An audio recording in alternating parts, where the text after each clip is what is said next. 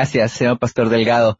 Eh, muy buenas noches a todos. Este es su programa Desde la Raíz.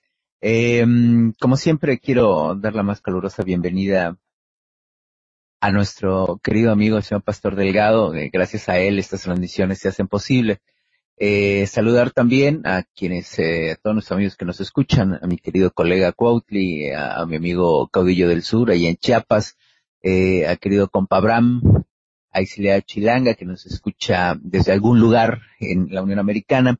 Eh, y por supuesto, como cada programa, saludar a todos nuestros camaradas del CONACOP, el Consejo Nacional e Internacional de la Comunicación Popular, eh, con sede en Venezuela. Eh, para todos ellos un, saludo y un abrazo. Em, quería em,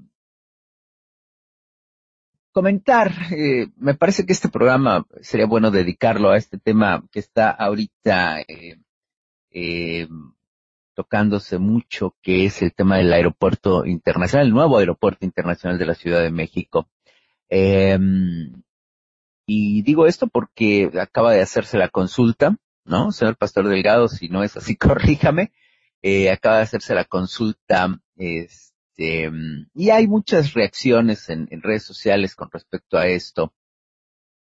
Eh, mucha gente, eh, por supuesto, a favor eh, de que se haga la consulta, más, más allá del resultado que arroje esta consulta, eh, ah, eh, muy bien, el señor Pastor Delgado me dice que es del 25 al 28, o sea, de este jueves, o sea, de hoy al domingo. Hay muchas, eh, hay muchas opiniones al respecto, con respecto a la consulta, ni siquiera hay contenido. Ya desde ahí ya empezamos con un, con un problemita. Eh, ya hay problemas con mucha gente que dice que es una consulta que no sirve, que es una tontería, que no tiene sentido. Hay gente que está totalmente de acuerdo eh, tienen ambas partes desde cierto punto de vista, de cierta perspectiva, podrían tener cierto tipo de razón. Y sería cuestión analizar cada una de ellas. Eh, y después, bueno, eh, el contenido, ¿no? De, de, la misma consulta que a mucha gente satisface, a mucha gente no, y también hay una razón de ser de esto. Eh, lo primero que a mí me, me gustaría eh, empezar es eh, puedo establecer un pequeño contexto con respecto a la situación del nuevo aeropuerto. Eh, la idea del nuevo aeropuerto o de la necesidad de un aeropuerto nuevo eh, surge a raíz de la saturación o supuesta saturación que tiene el actual aeropuerto de la Ciudad de México, el aeropuerto Benito Juárez. Eh, se habla de la necesidad de la expansión por el, tráfico aéreo que existe y que eh, la actual terminal aeroportuaria no se da abasto. Esto no es nuevo, esto ya viene desde la década de los 90 hablándose. Eh, y que, bueno, posiblemente, eh, posiblemente, este, tengan razón, posiblemente sea necesario una, una nueva terminal aérea. Eh, la cuestión, el problema no es ese, ¿no? Ya todos estaremos de acuerdo, todos podemos estar de acuerdo en que hay la necesidad de tener una, un, un aeropuerto nuevo, una, unas terminales aéreas nuevas. Eh, la cuestión aquí eh, eh, es dónde, dónde poner una nueva terminal, ¿no? Eh, como recordarán, alguna vez, si siguen nuestros programas, alguna vez en este programa, hace un par de años tal vez, o un poquito más, platicábamos que eh, este proyecto se presentó eh, de hacer una nueva terminal fuera de la Ciudad de México se presentó en la en la quincuagésima octava legislatura. Ahí es donde se presenta se presentan los proyectos en la legislatura del 2000 a 2003. Eh, se presentan dos proyectos fundamentales, ¿no? Eh, eh, uno, la la posibilidad de hacer una terminal aérea en eh, lo que es eh, Más específicamente en el área de la región de Atenco, y la otra opción era eh, una zona en Tizayuca, Hidalgo. Se solicita en aquel entonces, y esto yo lo puedo decir de primera mano porque yo en aquel entonces eh, trabajaba como asesor en la Cámara de Diputados, y eh, la Cámara de Diputados en aquel entonces solicita a la Universidad Nacional Autónoma de México un estudio amplio para eh, ver la viabilidad de ambas opciones, tanto Texcoco como Tizayuca. En aquel entonces, em, el, informe entregado por la Universidad Nacional, obviamente varias eh, áreas y disciplinas participaron en la elaboración de este informe, eh, concluían, y eso digo porque yo leí ese informe, repito, eh, concluía que la mejor opción en todo sentido, tanto técnica como, tanto técnicamente como en lo económico, eh, la mejor opción para realizar un nuevo aeropuerto era en Tizayuca Hidalgo. Eh, algunas cuestiones técnicas, por supuesto, iban desde la viabilidad del suelo, ¿sí?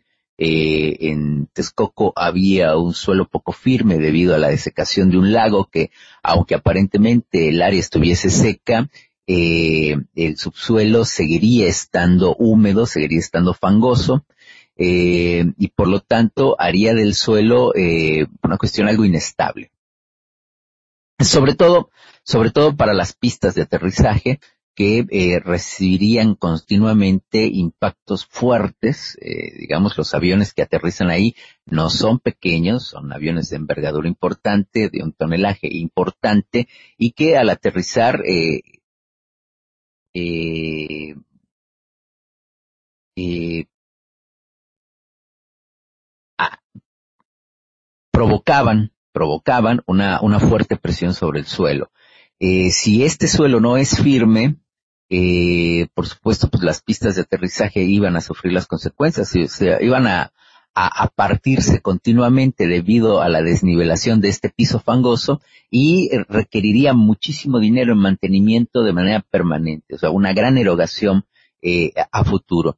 Eh, por otro lado, también eh, en cuanto a la en cuanto a la composición del suelo, al ser un suelo húmedo, al ser un suelo que había sido un lago, había una composición mineral importante, suelo muy salitroso, eh, y todos sabemos lo que hace eh, eh, un suelo salitroso a cualquier tipo de estructura.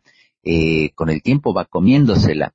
Así que las técnicas de construcción podrían hacer que se aislara toda la construcción de la salinidad de ese suelo, pero evidentemente pues, implicaba mayores costos en la construcción. Y todos estos problemas no aparecían en eh, la opción de Tizayuca en aquel entonces. Obviamente entendamos que la opción de Santa Lucía eh, es una idea de Andrés Manuel López Obrador. Es una idea aparentemente nueva, pero no es una idea, no es la idea que se manejó al principio, cuando todo este rollo empezó eh, a principios del año 2000, o incluso antes eh, la opción que se manejaba, aparte de Texcoco, era Tizayuca Hidalgo. Y la viabilidad era, era eh, tanto en lo económico como en lo técnico, era a favor de Tizayuca según el informe de la Universidad Nacional.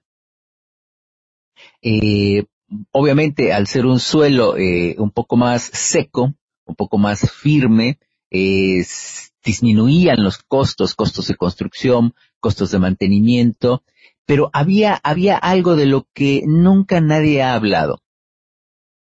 ¿Sí? Y es, eh, o sea, y es, y es algo mucho, muy importante. Eh, técnicamente, o sea, el, el informe técnico y económico nos dijo a todos que había la posibilidad de hacer en Tizayuca Hidalgo un aeropuerto de excelentes condiciones a bajos costos, por lo menos costos muchísimo más bajos que los que se estaban manejando para construir en Texcoco. Y uno se pregunta, bueno, si el informe nos decía que la opción de Texcoco no era viable, ¿por qué en ese momento políticos, diputados, senadores, toda la, la nomenclatura política, tanto del PRI y del PAM, se aferraban junto con la, junto con el sector empresarial, los que supuestamente iban a aportar el billete, se aferraban en que fuera Texcoco. Esa era la pregunta que nadie contestó. Para empezar, fue la pregunta que nadie se hizo nunca. ¿Por qué Texcoco necesariamente? ¿Por qué Texcoco? Si no era viable si según el informe técnico de la UNAM, Texcoco no era viable, era mucho más complicado construir ahí y mucho más caro en función al mantenimiento a futuro. ¿Por qué? Y la pregunta debieron, de, todo el mundo debió la hecho, sobre todo cuando estalla el conflicto social en San Mateo Atenco. Entonces recordarán a Nacho del Valle, América del Valle, todos ellos eh, eh, viniendo desde Texcoco en, caravana a caballo, eh, cerrando Avenida Zaragoza, tratando de llegar al, Congreso. Yo recuerdo, yo recuerdo, yo vivía por esa zona y, recuerdo toda esa caravana que venía a caballo, llegaron a, a, a, está, si mal no recuerdo, el Senado, eh, hubo un zafarrancho importante, o sea, hubo una, la decisión de que fuese en Texcoco generó una gran conflictividad social, porque aún sin esperar los dictámenes emitidos tanto, tanto por la universidad en su estudio que hizo de viabilidad y de sustentabilidad, como por los dictámenes emitidos por el Congreso de la Unión, ya se estaba preparando todo para hacer el aeropuerto en Texcoco. O sea, se iban a brincar absolutamente todas las instancias, el gobierno de Vicente Fox se iba a brincar todas las instancias, porque ellos ya tenían decidido en aquel momento que el aeropuerto se hacía en Texcoco. O sea, la, la, la, el pedir el informe a la UNAM, el involucrar al Congreso, era solo una gran cortina de humo porque la decisión ya estaba tomada desde el Ejecutivo. Ya se estaban empezando a, confiscar tierras, estaba empezando a, ofrecer a los propietarios de todos esos terrenos eh, una, una cantidad ridícula irrisoria, si mal no recuerdo en aquel entonces creo eran entre 5 y 7 pesos por metro cuadrado. Por lo tanto, eh, los, los, habitantes de Atenco pues, dijeron, no, no, no me, no me puedes dar migajas por mi, mi, terreno, porque además este terreno es el único patrimonio que tengo. No tengo otro. Si tú me das migajas, yo tengo que irme de aquí. Yo te vendo mi terreno, te vendo el terreno donde está mi casa, mi terreno de sembradío, y me tengo que ir, me tengo que exiliar, no me puedo quedar aquí. Y la, con el dinero que me diste, ¿a dónde me voy? No puedo comprarme un terreno en ningún otro sitio. Entonces, ya desde aquel momento eh, eh, ellos asusaron la conflictividad social que hay en Atenco. Eh,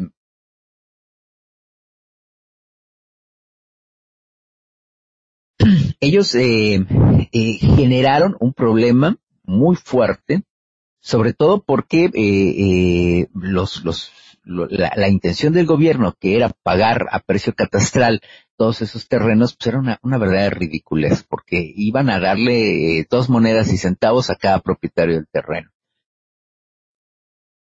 Y por alguna razón, obviamente, desecharon eh, eh, la opción de Tizayuca.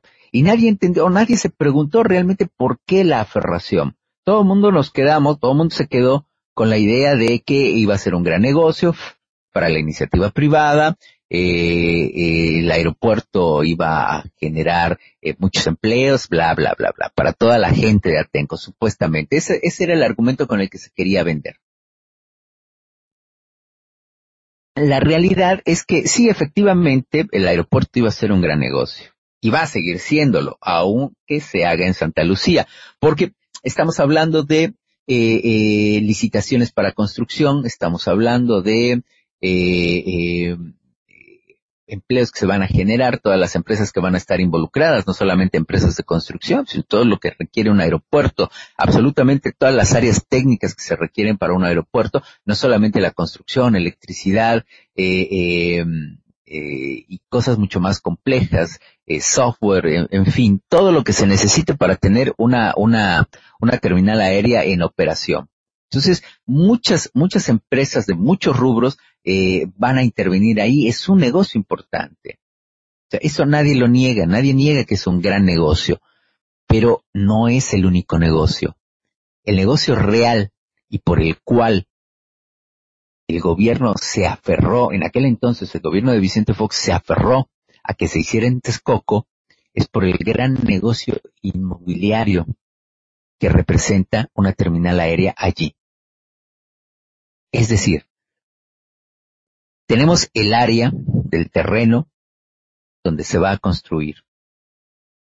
Pero alrededor, alrededor de ese, de esa, de esa, de ese perímetro, todo terreno que rodea al perímetro del aeropuerto, haber, por supuesto, por obvia lógica, incrementado su valor. La plusvalía de esos terrenos se va a incrementar. No sé bien cuánto, pero imaginen ustedes un proyecto de esta envergadura, el valor que va a conferir a todas las, a todos los terrenos que están alrededor.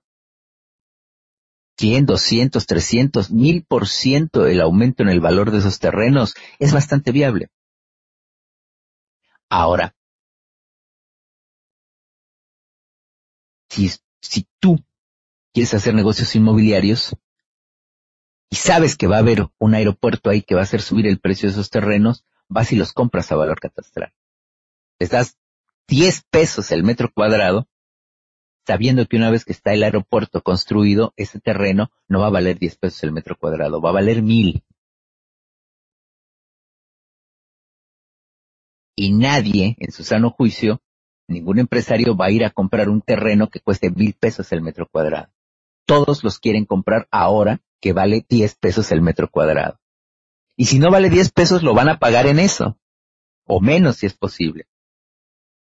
Entonces eso es algo que nadie está hablando. A nadie se le ha prendido el foco o nadie lo quiere ver o a nadie le interesa el por qué, una de las razones por las cuales empresarios y sectores políticos están aferrando a que ese aeropuerto se haga en Texcoco es por el gran negocio inmobiliario que se va a hacer ahí.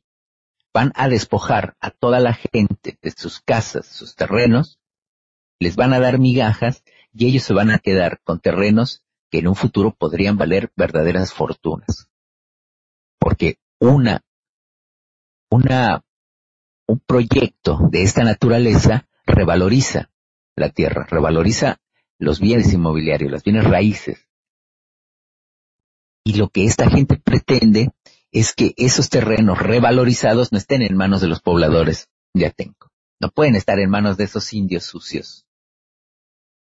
¿Entiende? No sé si se es claro en ese sentido. Es, esa es, otra de las razones por las cuales hay una aferración impresionante. Y el por qué se desestimó totalmente la opción de Tizayuca es porque simple y sencillamente los terrenos donde se va a sentar son terrenos federales. No hay posibilidad de hacer negocios inmobiliarios ahí. No hay posibilidades, porque no hay terrenos que comprar, son terrenos federales. O eran, eran o deben seguir siendo terrenos federales. Así que el Estado tenía un terreno donde no tenía la necesidad de despojar absolutamente a nadie de su propiedad, no tenía que hacer una erogación de dinero para confiscar terrenos, ni comprarlos, siendo que el Estado ya tenía ese terreno ahí, disponible para ser utilizado para un aeropuerto. Y el único gasto que hubiese hecho o tenido que hacer es la construcción de alguna vía de acceso, ya sea por carretera, se manejaba la, la opción de construir un tren que conectara la terminal aérea con la Ciudad de México, lo cual hubiera sido bastante viable.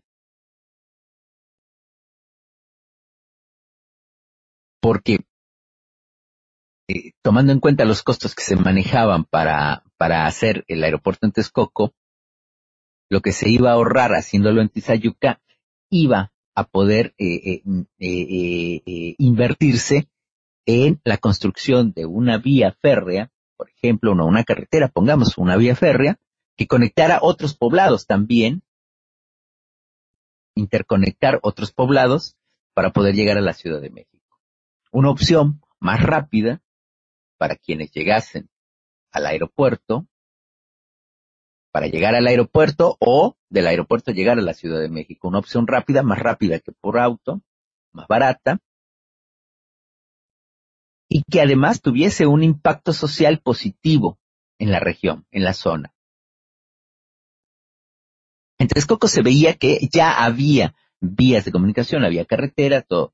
Pero el problema de Texcoco es eh, eh, el gran afluente de autos que tiene. Es, importante también ver eso, ¿no? Eh, si ya de por sí eh, hay un hay un, un, nivel de tráfico muy fuerte, importante, eh, se iba a incrementar. Y hay muchos otros problemas que representa también Texcoco, ¿no? Cuestiones de, de agua, de desabastecimiento de agua, en fin, son cuestiones que a mí ya me rebasan un poco, este, pero que se van sumando a la no viabilidad de la opción de Texcoco. Y aún así se sigue la aferración de hacerlo ahí, pero eh, desde mi punto de vista es precisamente porque Texcoco presenta una fuente de negocios inmobiliarios muy importante a futuro, muy importante. Y obviamente los grandes dueños del dinero, los grandes oligarcas del país, no quieren perderse ese negocio negocio del cual también la, nomenclatura política piensa participar. Y eso es algo en lo que nadie pensó y nadie ha hablado de eso al, respecto. Despojar a todos los habitantes, despojar a sus propiedades, revalorizarlas en un mil por ciento, pongan ustedes, por decir un número, y entonces a partir de ahí empezar a hacer negocios. Porque tiene que haber una infraestructura alrededor del aeropuerto, no solamente en el aeropuerto. O sea, se planea, o me parece a mí, tienen planeado desarrollar toda una infraestructura aledaña al aeropuerto. Lo cual muchos dirían, bueno, pues está bien, no te puedes oponer al progreso. Fantástico.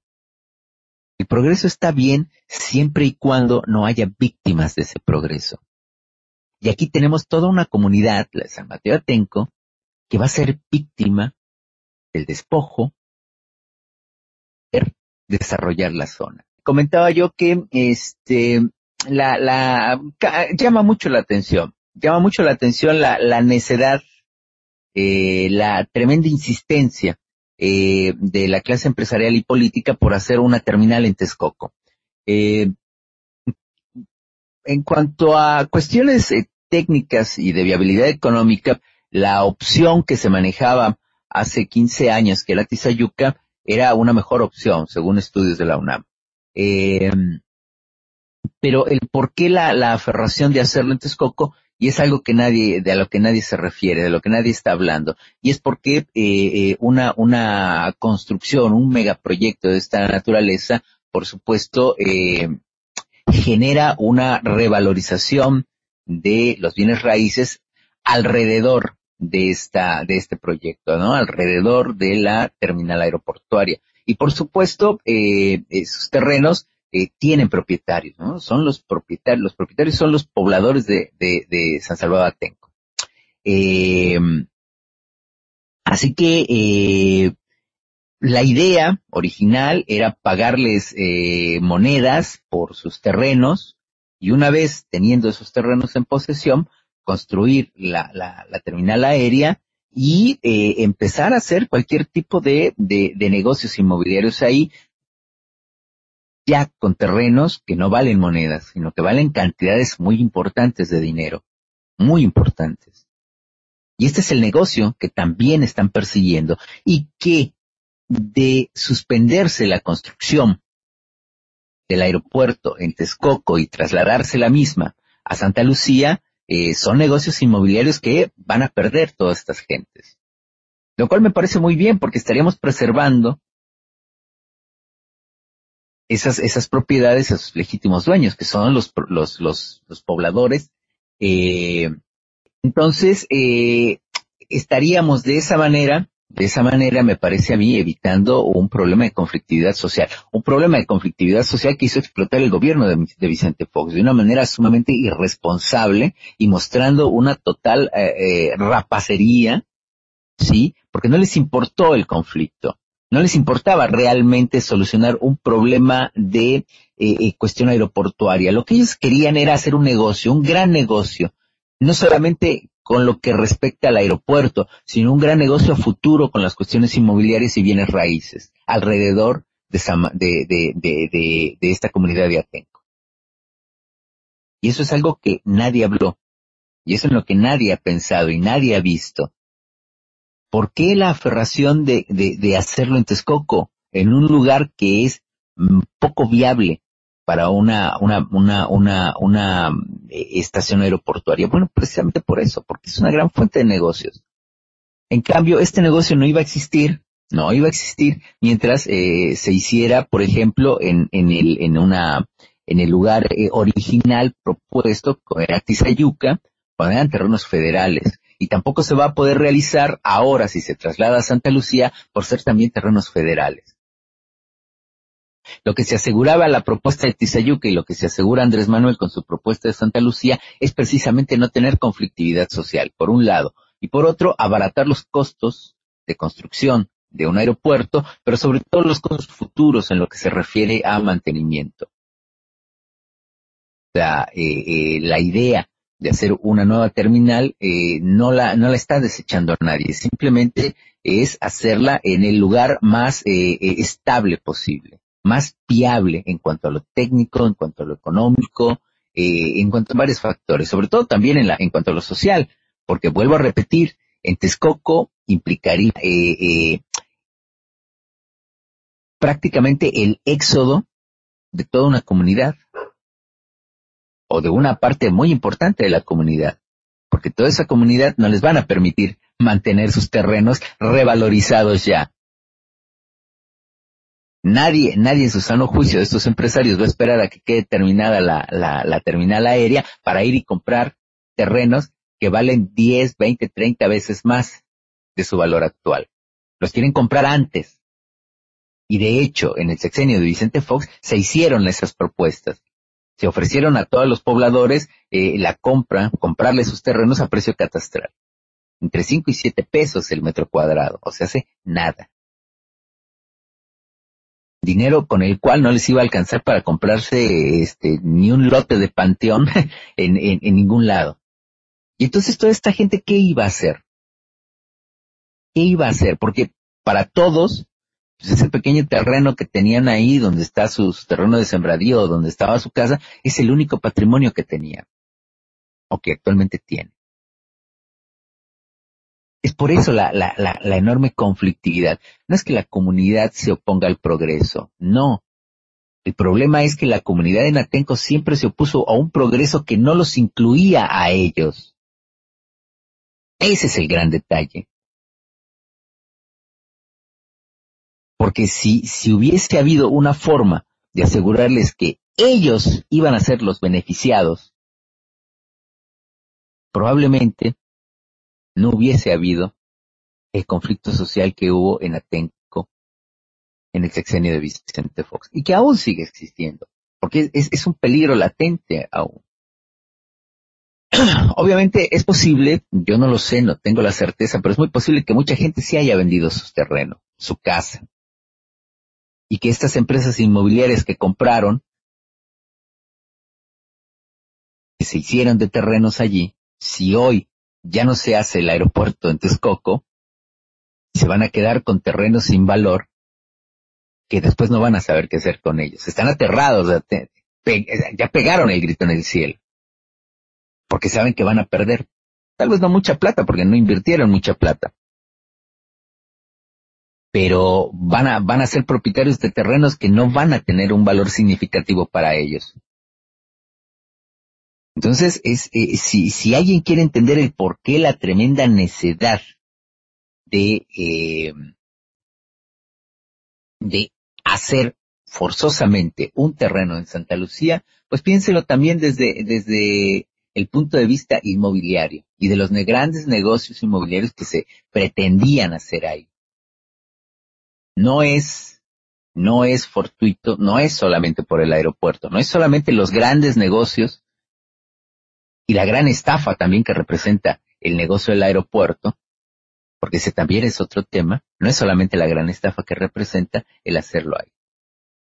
¿No? Digamos, este, esta es una perspectiva este, general en cuanto a el por qué en Texcoco, por qué Santa Lucía, o por qué Texcoco sí para la gran clase empresarial, por qué Texcoco necesariamente y obligadamente sí, y por qué Santa Lucía no porque simple y sencillamente en Santa Lucía no va a haber la posibilidad de hacer negocios de otra naturaleza, más allá de lo que implica el aeropuerto.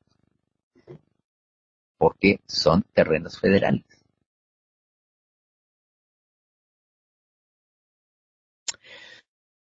Ahora bien, eh,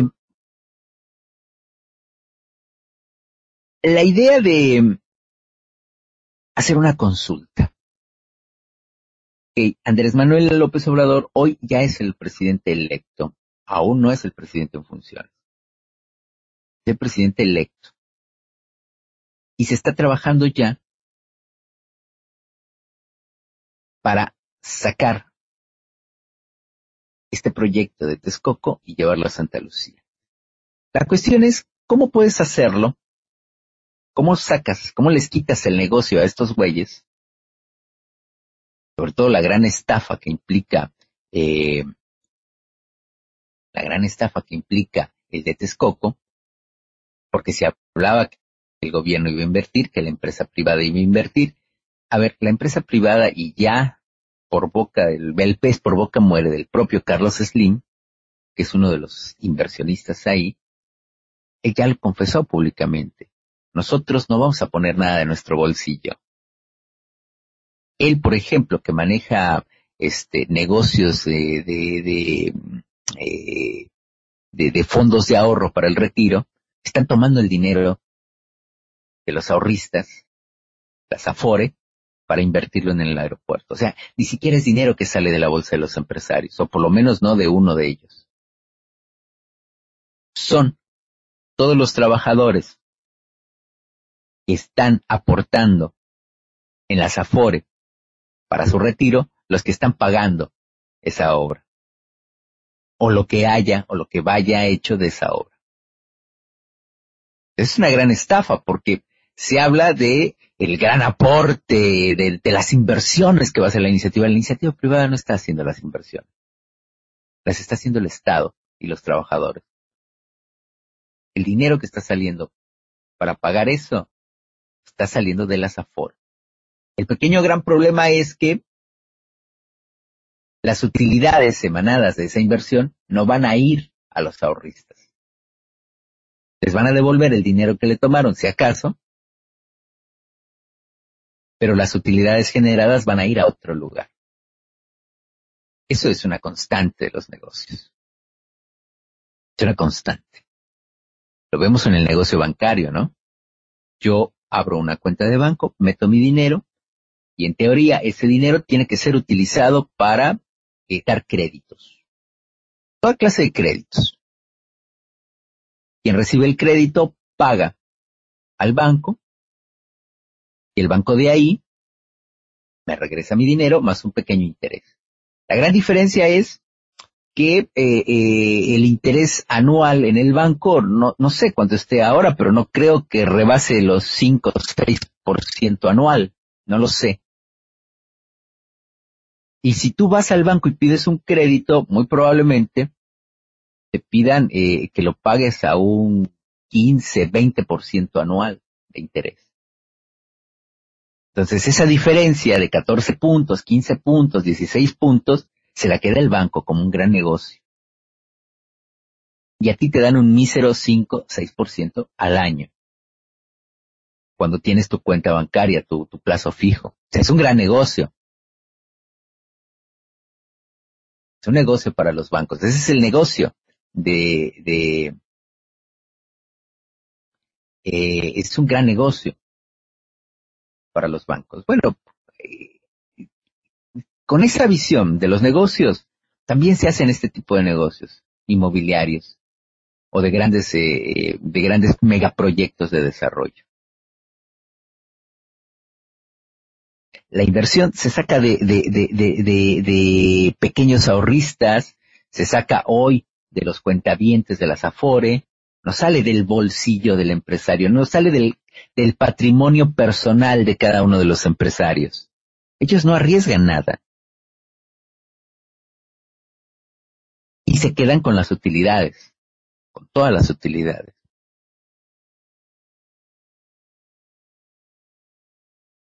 Ese es, la gran, ese es el gran negocio que no quieren perder.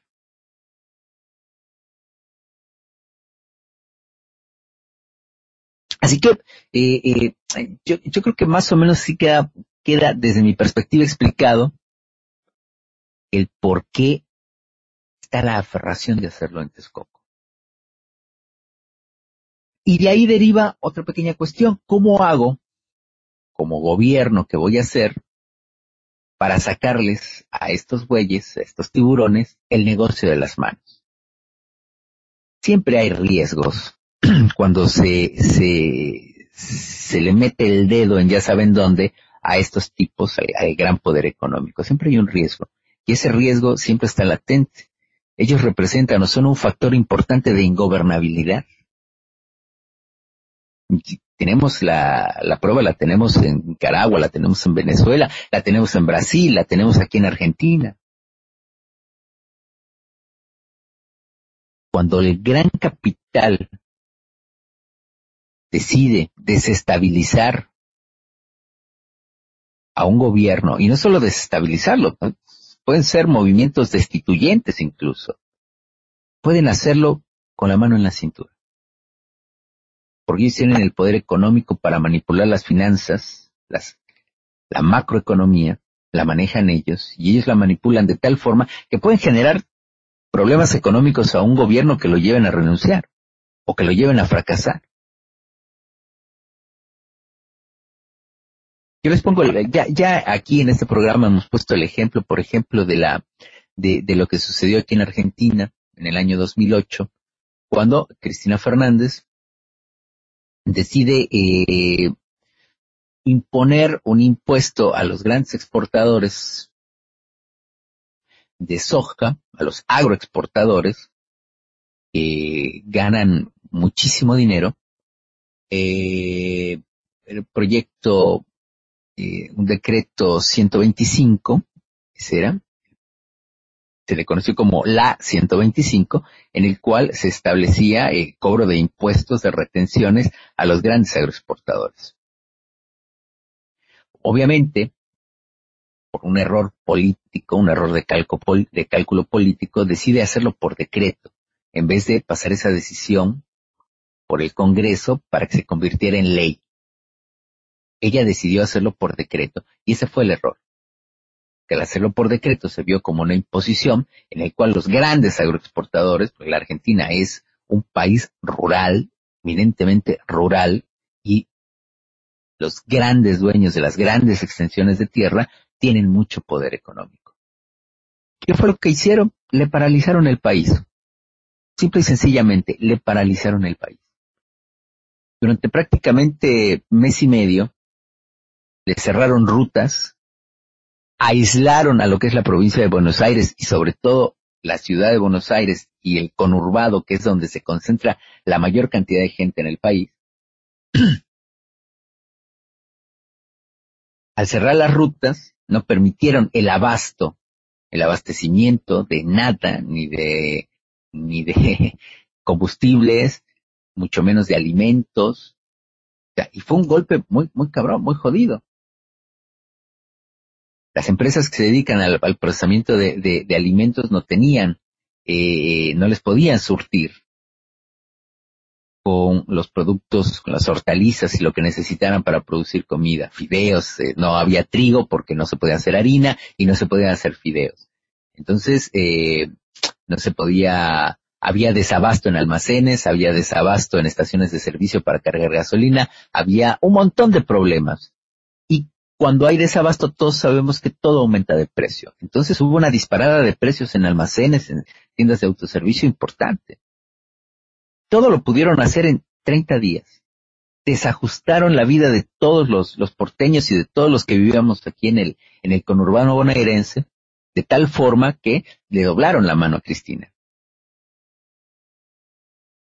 Cristina retira el decreto por el cual había establecido esa, esa ley y la manda al Congreso. La manda para ser tratada al Congreso y ahí su vicepresidente, el vicepresidente radical Julio Cobos, traiciona, porque eso fue lo que hizo, fue una traición, al propio proyecto político que él había jurado defender y vota en contra. En un voto decisivo, porque la votación estaba empatada en el Congreso, el voto decisivo era del vicepresidente que actúa como eh, presidente del Senado también. Y ahí vota en favor de los ruralistas. Así que eh, eh,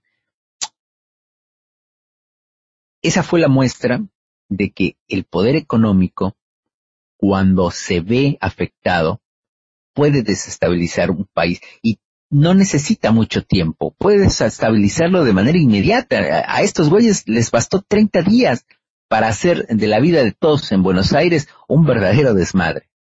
Un verdadero desmadre. Y lo mismo pasó en, Brasil. El, impeachment que sacó a Dilma Rousseff del poder fue también organizado por las grandes cúpulas empresariales. Tienen el poder para ello.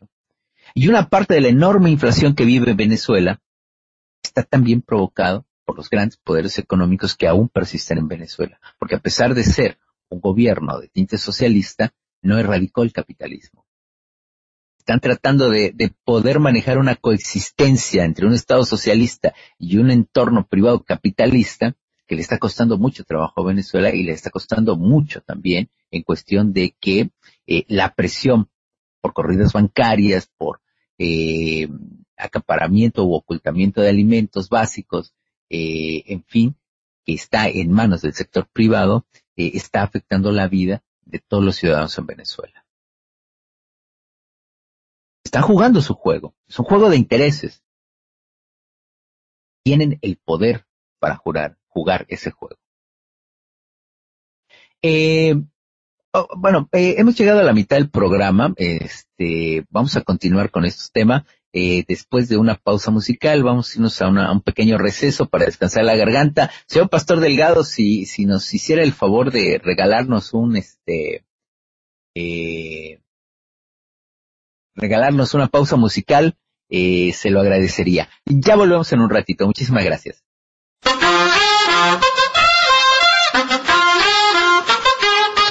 Tú nos dices que debemos sentarnos, pero las ideas solo pueden levantarnos, caminar, correr, no rendirse ni retroceder, ver, aprender como esponja absorbe. Nadie sobre todos, faltan todos, suman todos para todos, todo para nosotros. Soñamos en grande que se caiga el imperio, lo gritamos algo, no queda más remedio. Esto no es utopía, es alegre rebeldía del baile de los que sobran de la danza. Levantarnos para llevar, ni África ni América Latina se suba. Un barro con casco con lápiz a patear el fiasco. Provocar un social terremoto en escuchar.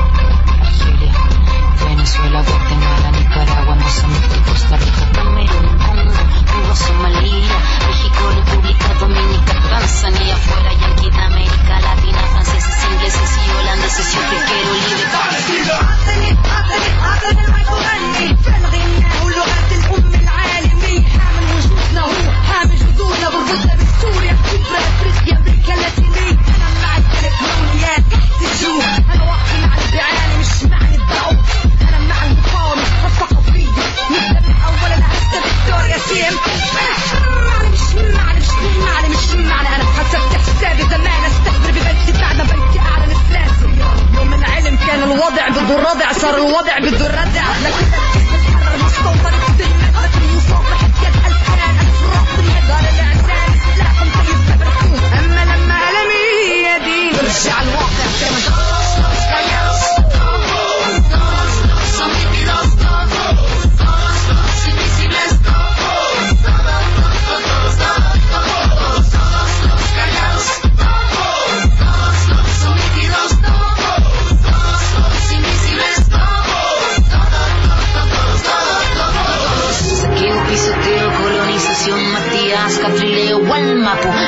venceremos, del cielo al suelo y del suelo al cielo vamos.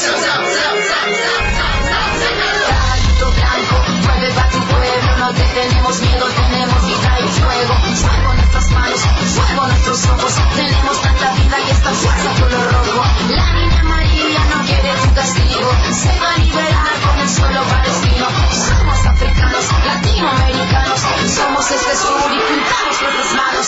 Todos los callados,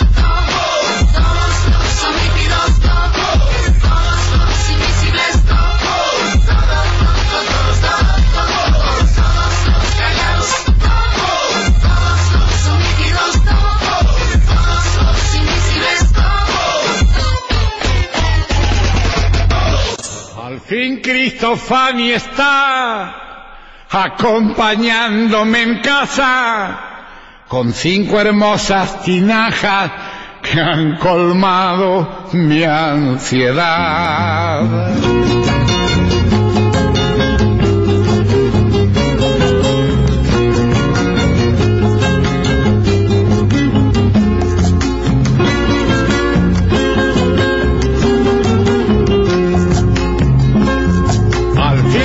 Cristofani está acompañándome en casa con cinco hermosas tinajas que han colmado mi ansiedad. Manos de arcilla y gredal modelándome la vida. Tinajas hecha poesía, morada del aguardiente, donde la sangre caliente de la chicha se dormía y la loja amanecía como un sol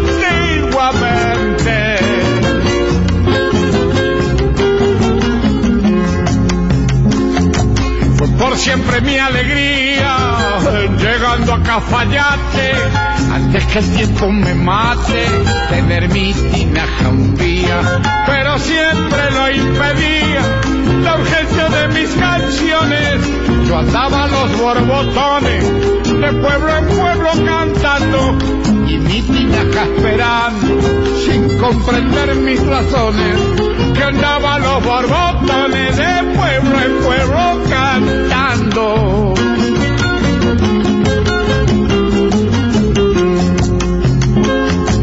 Pero un día entre los sones de zambas cafayateñas, alguien le dijo a la dueña de mis viejas ambiciones, puso en alto sus razones, Cristóbal ya no está, y en uso de esa heredad, miró al cielo y en un beso pidió a su esposo un consejo, porque es lo que corresponde, y el que siempre fue un buen hombre le respondió, dársela.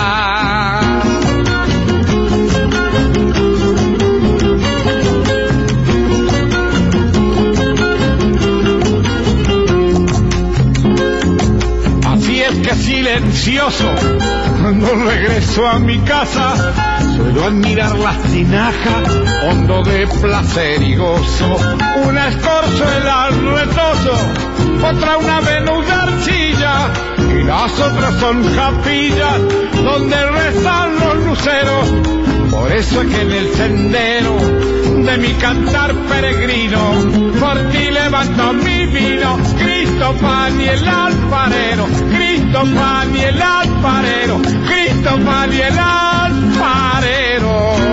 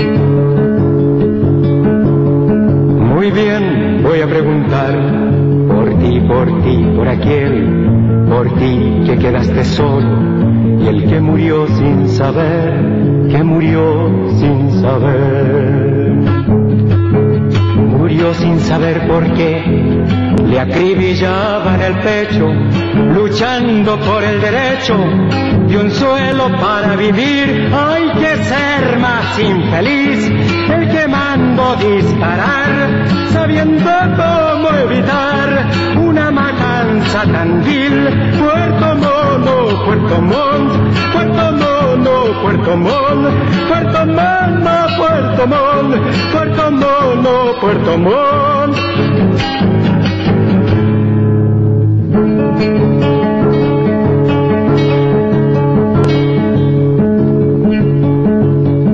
Usted debe responder, señor Pérez Sujovic, porque al pueblo indefenso contestaron con fusil.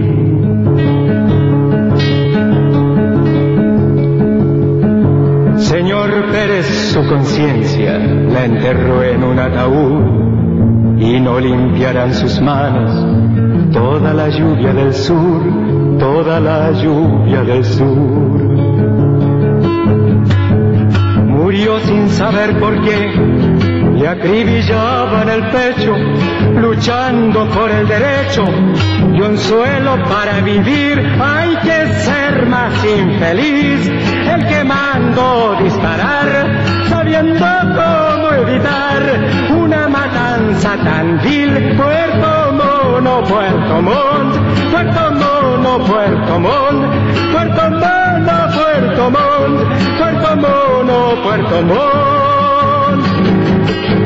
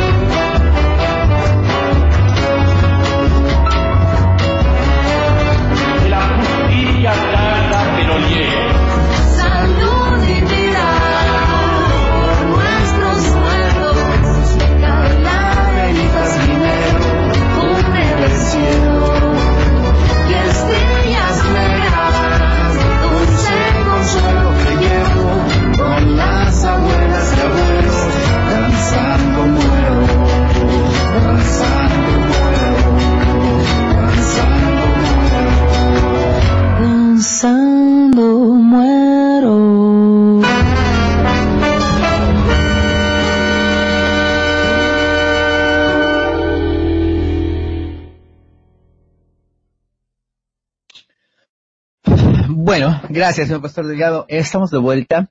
Eh, hablábamos en el bloque anterior em, eh, sobre el tremendo poder que tienen los grupos económicos concentrados. Eh, un poder, podemos decir que es un poder eh, prácticamente destituyente, si, si me permiten la expresión. Lo han demostrado, lo han demostrado en Brasil, básicamente, en la Argentina demostraron eh, no solamente ser destituyentes, sino una gran capacidad de manipulación sobre la sociedad por medio de eh, eh una parte muy importante que los apuntala, que son los medios hegemónicos de, desinformación.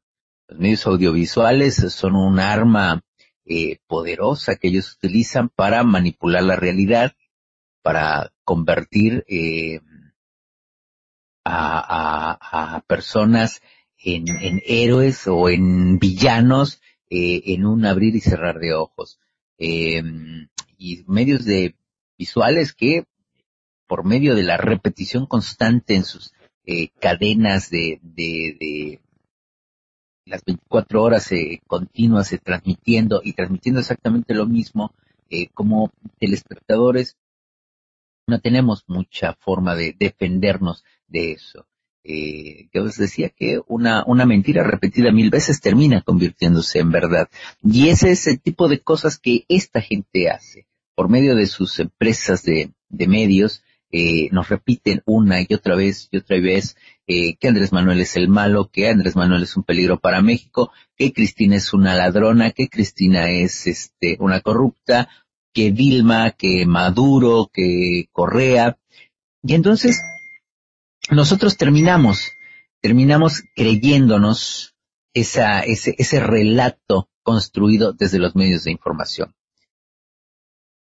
Así que eh, eh, cuando nosotros queremos eh, saber de algún tema en especial, lo primero que hacemos es dirigirnos a estos medios. Pero estos medios no nos están diciendo necesariamente la verdad. Ya sea que tomen algo, una realidad X, la distorsionen para que nosotros no nos enteremos exactamente cómo es el asunto, o en ocasiones simple y sencillamente hacen un blindaje mediático y no se menciona para nada un determinado asunto. O no se mencionan a determinados políticos, que a veces algunos políticos tienen alguna actuación tan, pero tan desastrosa, que lo que quieren no es que hablen bien o mal de ellos en los medios, simple y sencillamente que no hablen que no los expongan públicamente, para bien y para mal. Eso pasa hoy en la Argentina, pasa en México también. México durante mucho tiempo, los medios, Televisa, que era el medio después Televisión Azteca, no nos decían muchas cosas que sucedían, nos decían lo que ellos querían. Y desde esa visión mercantilista de la información, todos los medios de información hacen precisamente eso. Ellos deciden qué es lo que nosotros vamos a escuchar. Ellos deciden qué noticias vamos a ver, escuchar. Ellos deciden cuál es la información que nosotros tenemos que saber, de qué forma la tenemos que saber, en qué momento la tenemos que saber y qué información no vamos a saber nosotros.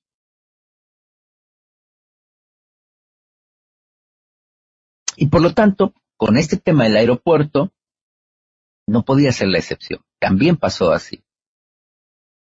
Nadie, en ningún medio de información, se habla de los posibles negocios que se van a perder por medio de los negocios inmobiliarios, por medio de, de, de la decisión de no hacer la terminal aeroportuaria en Texcoco, sino trasladarla a Santa Lucía. Y por supuesto, quienes estén est o estaban relamiéndose los bigotes con ese negocio en este momento están que trinan. Y tienen el poder para invadir las redes sociales con un ejército de trolls atacando esto.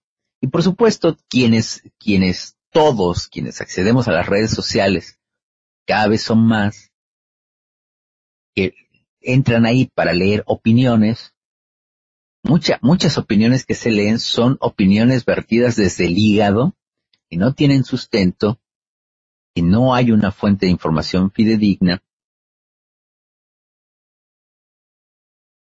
y que lamentablemente, lamentablemente mucha gente toma en consideración sin entender que son simples opiniones de ciudadanos que entramos en las redes sociales y ponemos ahí una opinión, posteamos una opinión pero generalmente sin tener la información que sustente esa opinión. Porque además es una opinión formateada ya desde los medios de comunicación.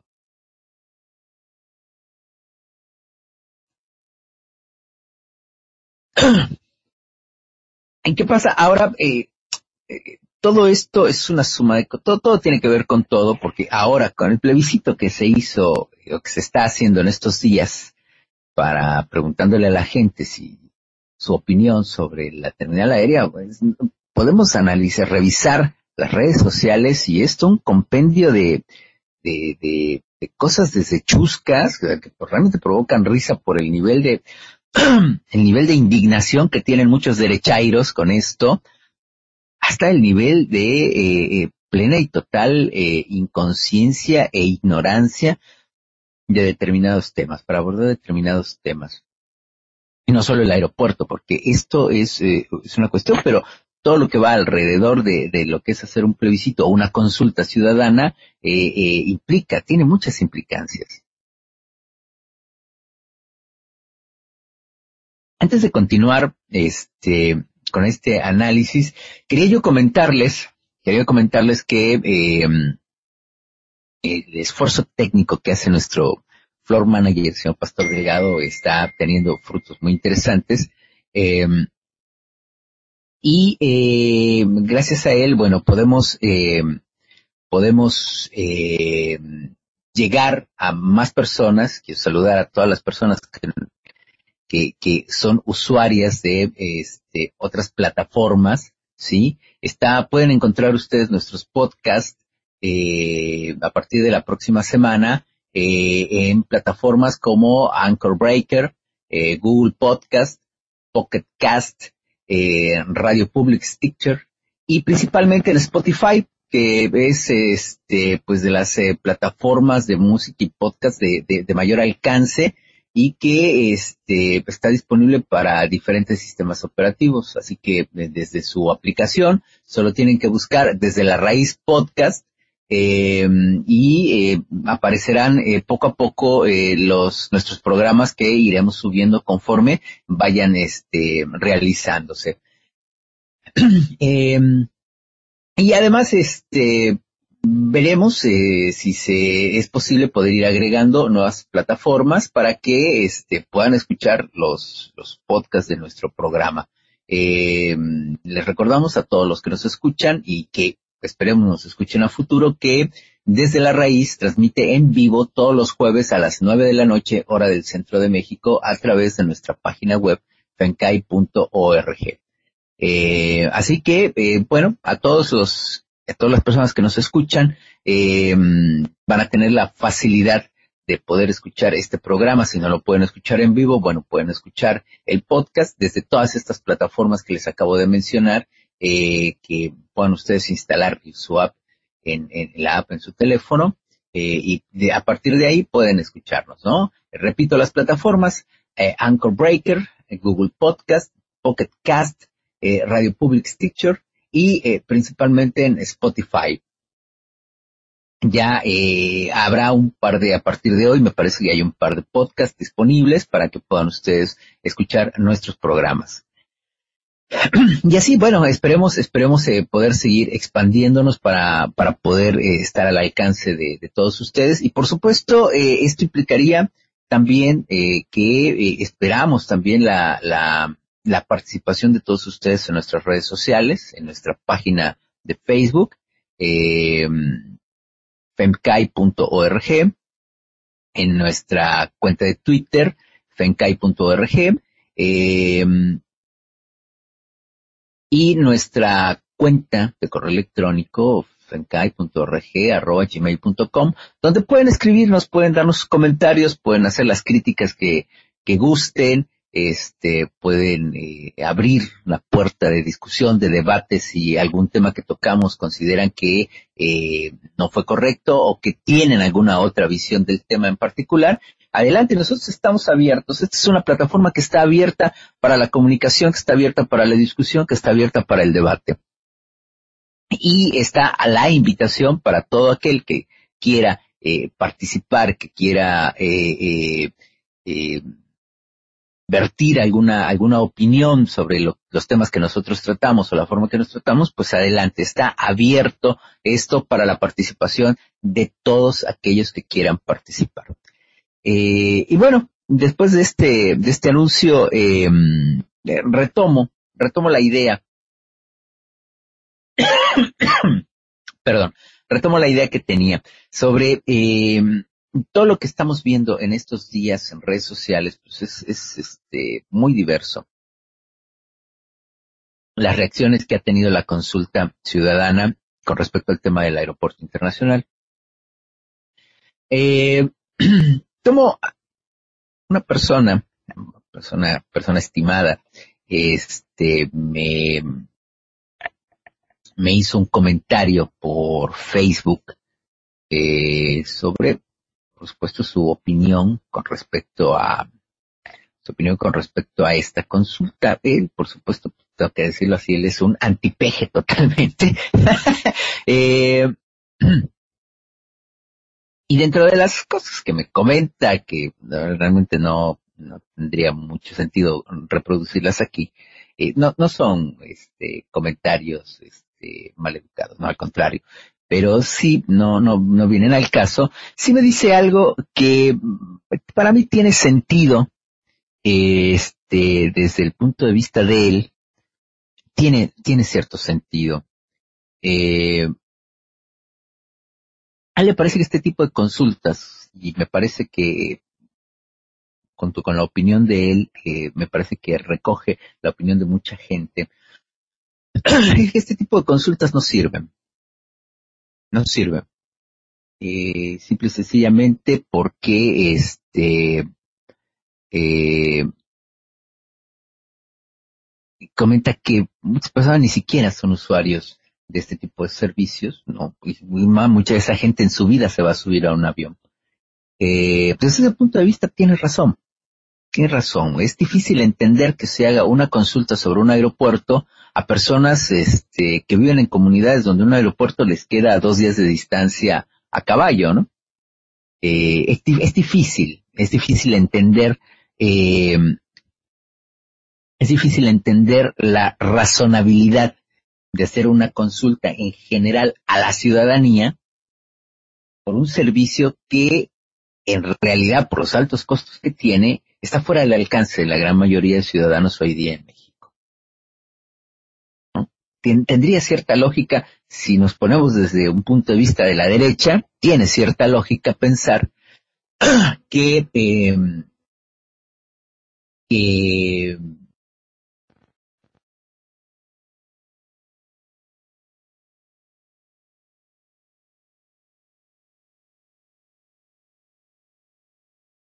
que consultar a los ciudadanos sobre este tipo de decisiones no tiene sentido, ¿no? Porque desde el punto de vista de esta persona que me comenta, su entorno, eh, un argumento es que la gente no sabe, no tiene la preparación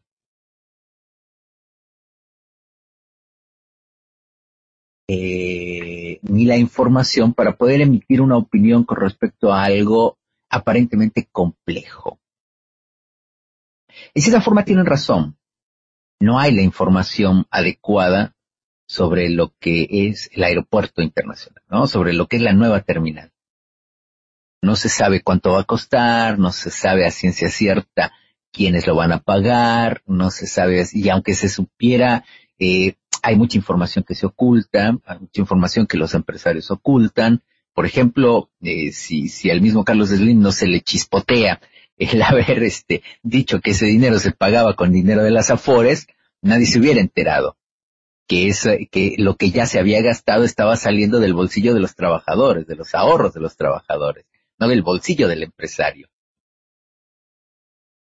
Eh, entonces, eh, sí, tiene razón en ese sentido. Es difícil decir, decirle a la gente que opine de algo que realmente no tiene información.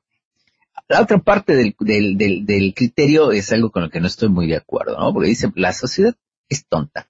La sociedad es, es, absurdamente tonta, es pendeja, y no tiene la capacidad para saber lo que le conviene. Yo en ese punto no estoy de acuerdo. Entonces me parece que cualquier ciudadano con la información correcta puede llegar a una conclusión, probablemente no correcta, probablemente básica, probablemente muy elemental, pero al fin y al cabo es una decisión. La mayor prueba de que los ciudadanos son capaces de tomar decisiones, buenas o malas, pero son capaces, es el hecho de que vamos a elecciones cada tres años. Por lo menos elecciones federales, ¿no? Ciudadanía elige con información o a veces sin información por un sujeto que lo va a representar y lo digo entre comillas, en el Congreso o que lo va a gobernar, que va a ser su presidente municipal, que va a ser su gobernador estatal o que va a ser su presidente. Es una, es una, son, son decisiones trascendentales que toma la ciudadanía, porque por medio del voto esta gente llega a los puestos de gobierno. Aunque ya después la actuación de estos no tenga nada que ver con la representación de los ciudadanos es otra cosa. Pero, eh, pero eh, el sistema le deja a los ciudadanos la decisión más importante de todas, que es la de elegir a un sujeto que va a ser el encargado de la administración pública durante los próximos seis años. Entonces, ¿qué mayor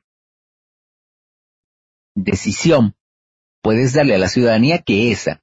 Si tú le dejas a la ciudadanía en sus manos la decisión de decidir quién administra la cuestión pública durante seis años y puedes consultarles sobre otros temas también. La responsabilidad es darles la información. Y que en estos sistemas, cualquier sistema político me parece, hay una mala costumbre de no informar a la sociedad. Mucho secretismo en, en, en los gobiernos. Pero cuando un gobierno decide poner a consulta un tema a la ciudadanía y tiene la responsabilidad y la obligación de darle los elementos para poder tomar una decisión. O sea, la información, toda la información necesaria y que sea la ciudadanía la que, la que decida. Entonces, desde el punto de vista de él, pues, tiene razón, tiene razón. Porque además estas decisiones no son vinculantes. Porque por ley no es vinculante. Hay quien absurdamente afirmó que era ilegal. No, no es ilegal. Simplemente ningún código te dice, este, legal te dice que está prohibido hacer una consulta. Lo que no está prohibido está permitido. La, única cuestión es que los resultados emanados de esta consulta no tendrán validez, no son vinculantes. No implica la responsabilidad y obligación de un gobernante de, este, de tomarla en consideración pero sí sirve como un parámetro para saber qué está pensando la gente sobre un determinado tema. Ahora, eh, hay muchas consideraciones para hacer al respecto, sobre un tema del que se ha hablado mucho, sobre eh, qué tan viable, o sea, qué tan creíble puede ser el resultado de una consulta cuando estas consultas son fácilmente redirigidas. ¿no? Donde la pregunta se formula de tal forma que este eh, eh, te asegure un resultado tal o un resultado cual. Como no son, no, como no son, eh, eh no son este un proceso eh, debidamente contemplado en la ley, bueno, también tiene muchas fallas de organización, tiene muchas fallas de logística, eh, en fin. Y eso es lo que los derechairos ahorita pues están, están argumentando porque muchos han decidido ir a participar este para sumar en contra de la propuesta de Andrés Manuel, está bien, estaban en todo su derecho, es legítimo, eh, y se están quejando de esto.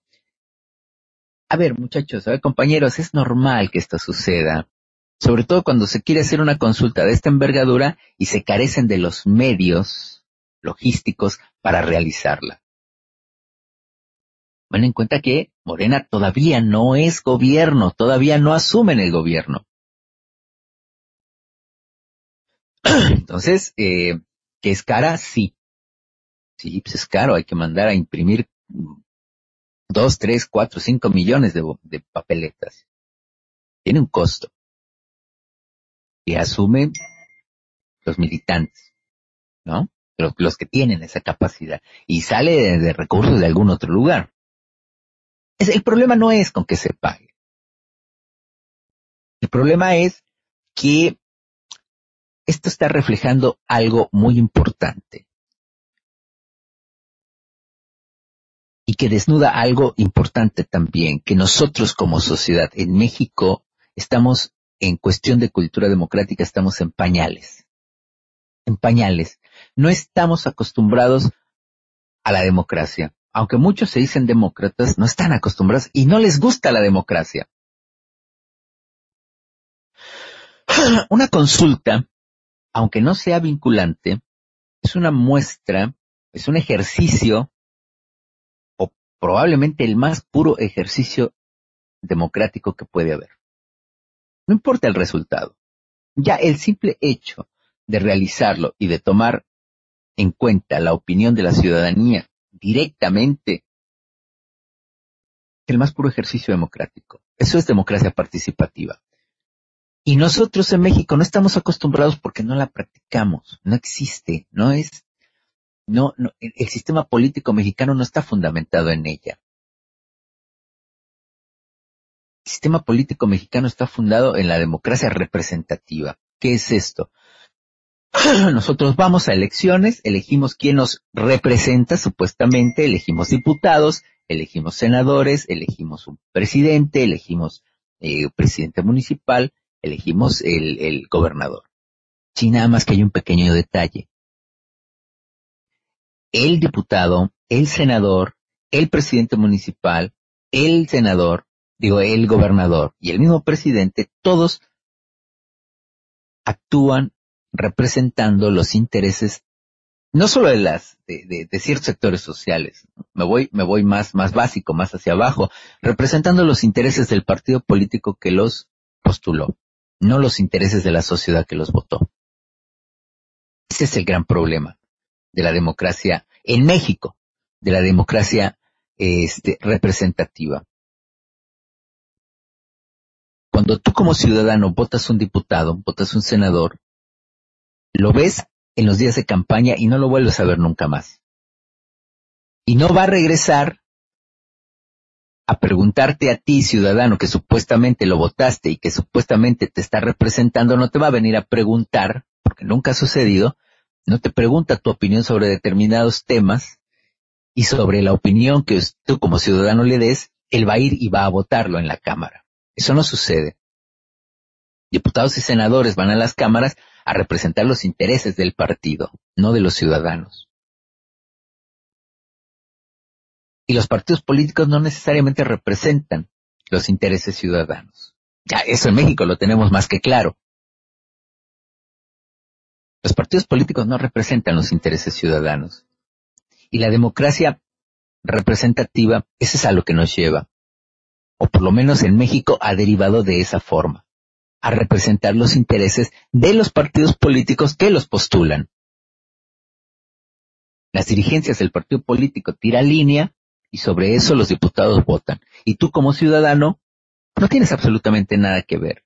Aunque ellos en teoría te representan, tú estás totalmente alejado de cualquier tipo de participación.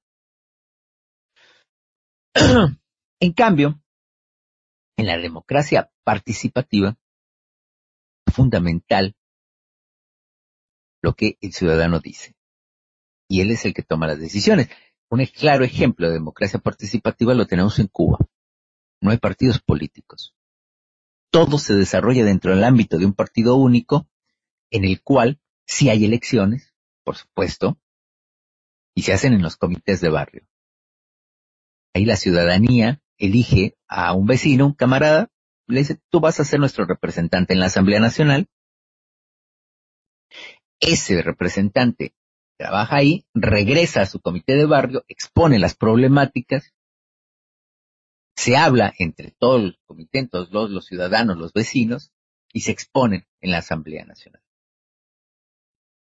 Es el portavoz, el representante, el diputado en la Asamblea Nacional es el portavoz de lo que tienen que decir sus representados, no del partido político, porque no hay un partido político. Él no llegó por la postulación de un partido político, sino llegó por la postulación de sus vecinos. Hay una gran diferencia. Y hay una participación de la ciudadanía permanente, una, participación constante. Y esa es la gran ventaja y la gran pureza democrática que tiene la democracia participativa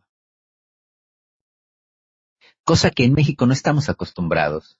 Por, por eso, cuando vemos un, un ejercicio de esta naturaleza, a los mexicanos se nos atraganta en la garganta. No lo podemos soportar. Porque pensamos, tenemos una mente tan colonizada, que pensamos que las grandes decisiones las tienen que tomar los responsables. Nosotros no tenemos que inmiscuirnos. Y no nos tenemos que inmiscuir porque no tenemos esa capacidad para entender los grandes problemas nacionales. O bueno, sí, tal vez sí la tengamos, pero yo la tengo porque yo tengo un grado universitario.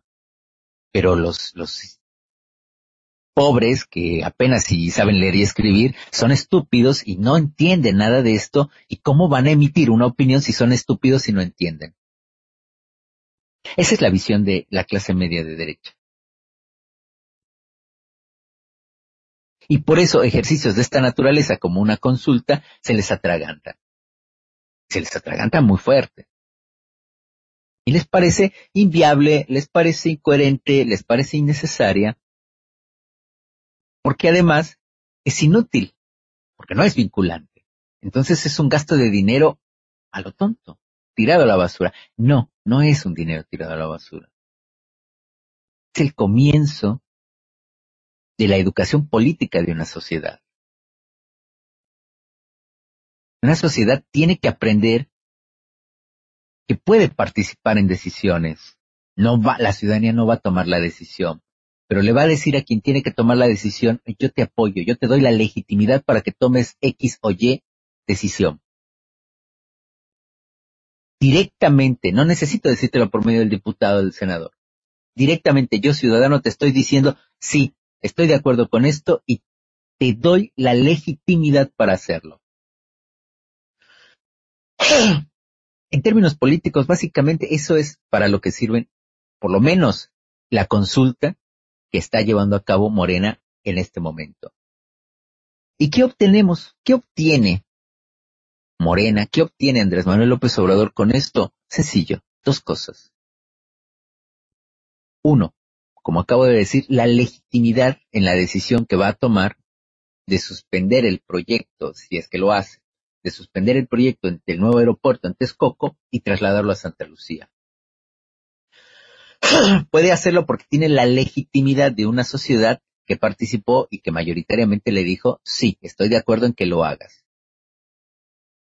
Ya no son decisiones que se toman en la cúpula del poder. ¿Mm? No sé si me explico. Ya no son decisiones que se toman unilateralmente y que el resultado generalmente afecta a la ciudadanía, nadie se hace responsable. Tienes que pagar la gasolina muy cara, bueno, pues págala muy cara, pero ya privatizamos Pemex. O por lo menos una parte del sector petrolero.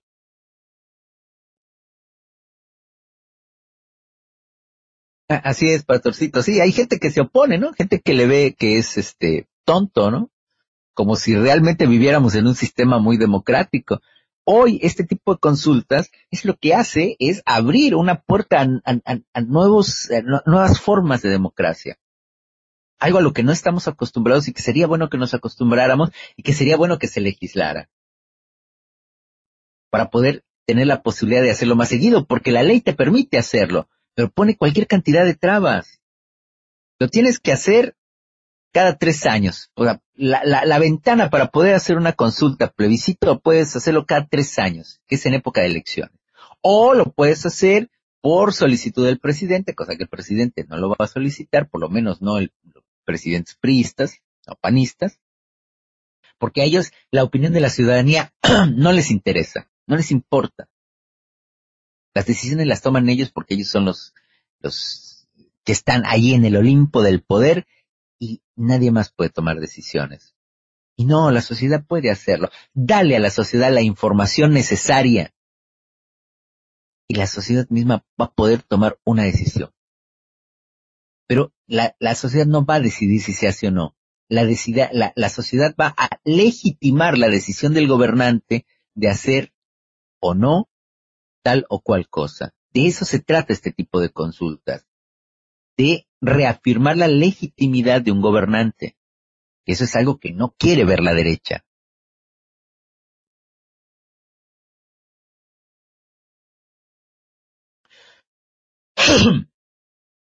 y hay muchas cosas que se pueden poner a consulta. Entonces, eh, ¿qué, tiene de bueno una consulta de esta naturaleza? Bueno, uno, la legitimidad. para la toma de decisiones. Eso es muy importante. Eso es muy, muy importante.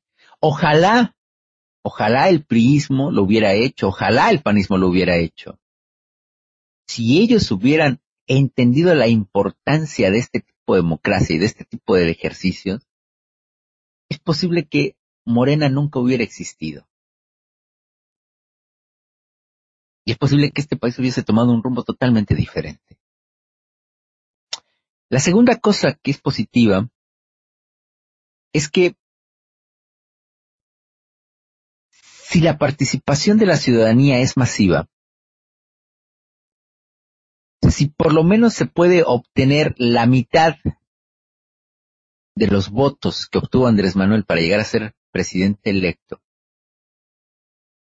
15 millones de personas digan, mira, estamos de acuerdo, le da una tremenda legitimidad para poder hacer lo que tiene que hacer, y esa legitimidad anula por completo la oposición a las medidas que se van a tomar. Y cuando hablo de una oposición a las medidas que se va a tomar, me estoy refiriendo a las represalias del poder económico por haber perdido estos negocios. Y sabemos cuáles pueden ser esas represalias.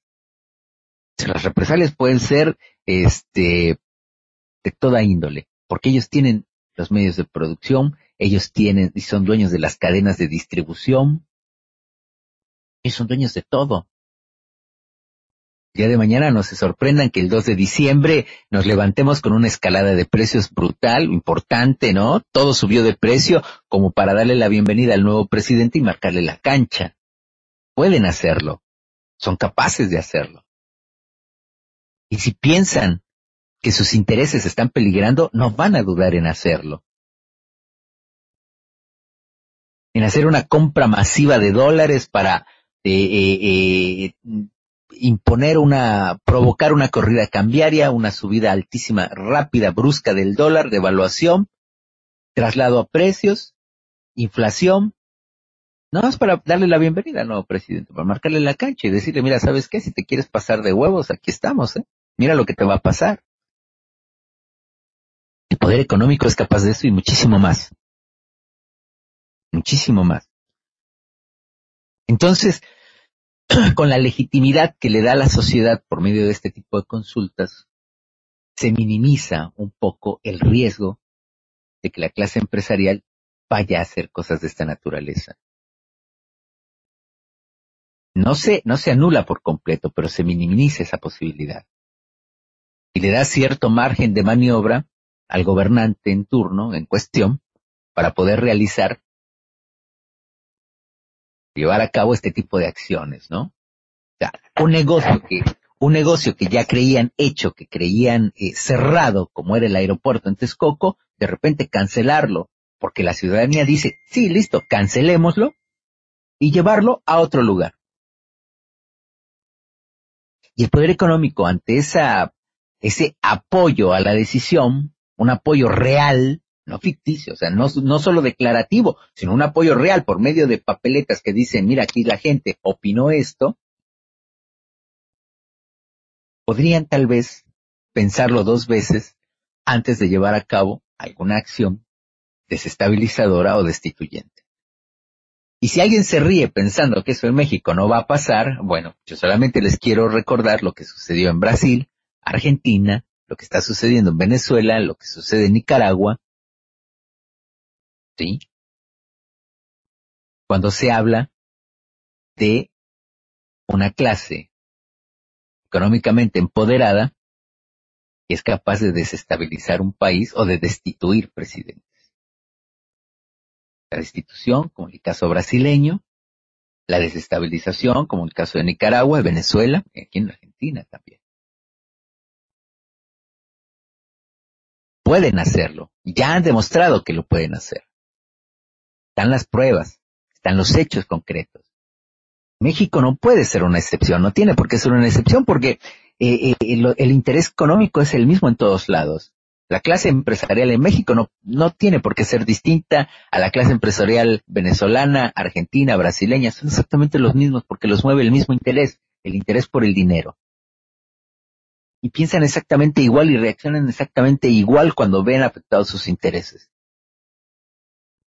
Por lo tanto, el colchón de legitimidad que te da una consulta de esta naturaleza es muy importante para poder tomar decisiones y tratar de minimizar el riesgo de una acción desestabilizadora por parte del poder económico. O sea, no es tan complicado entenderlo.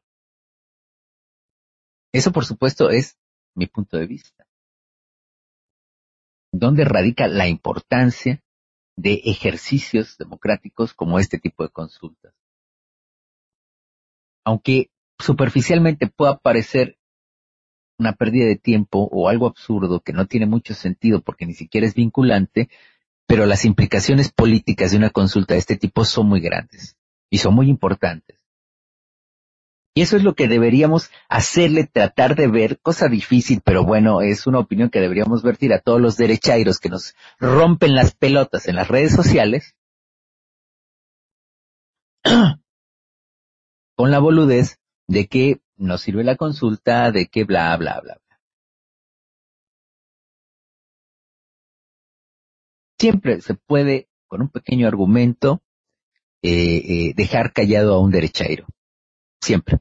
Y aquí tenemos el pequeño argumento, el por qué, dos motivos muy importantes, el por qué la consulta es importante, por qué es necesaria y por qué sí sirve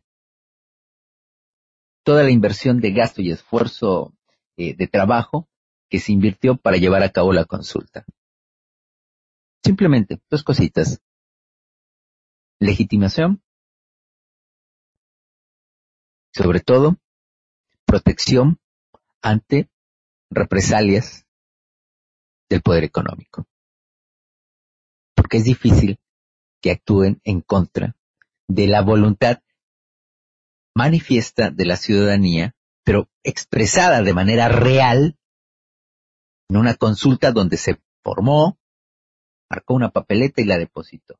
Y le dijo expresamente a toda la sociedad, incluyendo al poder económico, señores, esta es la decisión que yo apoyo. y les costará, y les va a costar más trabajo ir en contra de ello. Así que bueno, eh, eh, parte, eh, este, este tema va a dar mucho de qué hablar, lo tocaremos y lo hablaremos en su momento en alguna otra emisión. por el momento se nos ha terminado el tiempo. Quiero agradecer a todos el habernos escuchado y decirles nada más que los esperamos el próximo jueves a la misma hora. Muchísimas gracias a todos. Este fue su programa Desde la Raíz. Gracias, señor Pastor Delgado. Entrego los controles. Muchísimas gracias a todos. Buenas noches.